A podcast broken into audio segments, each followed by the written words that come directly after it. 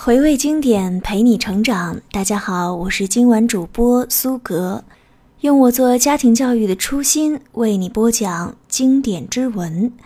今晚为你带来的是来自朱自清的《背影》，一起来分享。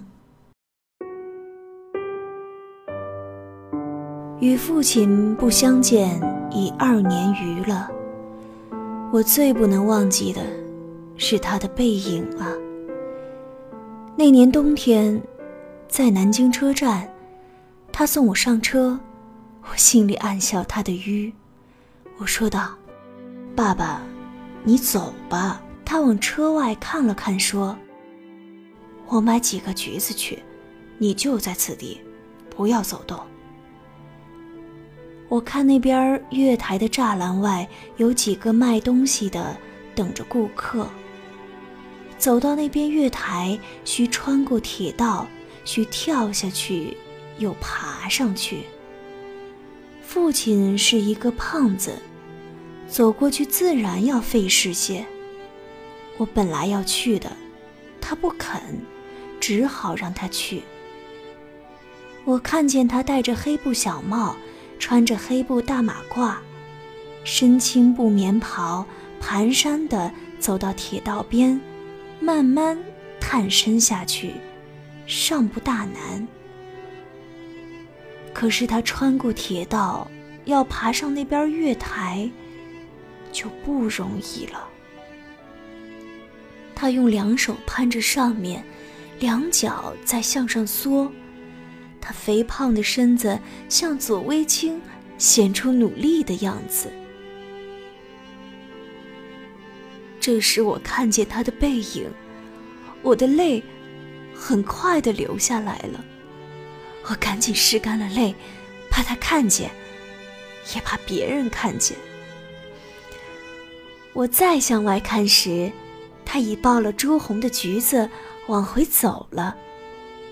过铁道时，他先将橘子散放在地上，自己慢慢爬下。再抱起橘子走。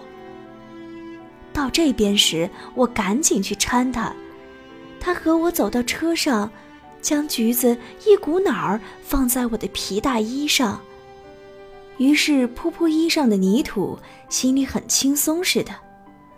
过一会儿说：“我走了，到那边来信。”我望着他走出去，他走了几步。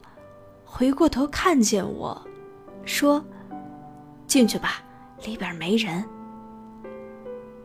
等他的背影混入来来往往的人里，再找不着了，我便进来坐下。我的眼泪又来了。近几年来，父亲和我都是东奔西走。家中光景是一日不如一日。他少年出外谋生，独立支持，做了许多大事儿。哪知老境，却如此颓唐。但最近两年不见，他终于忘却我的不好，只是惦记着我，惦记着我的儿子。我北来后，他写了一信给我。信中说道：“我身体平安，唯膀子疼痛厉害，举箸提笔诸多不便，大约大去之期不远矣。”我读到此处，在晶莹的泪光中，又看见那肥胖的青布棉袍、黑布马褂的背影。我不知。何时再能与他相见？好了，今天晚上的内容就为你分享到这里。本文摘，本文摘自朱自清的《背影》。这篇文章送给迷茫的你。今天晚上就分享到这里。我们是儿童成长故事微信公众号。喜欢这篇文章，希望能够在文末点个赞。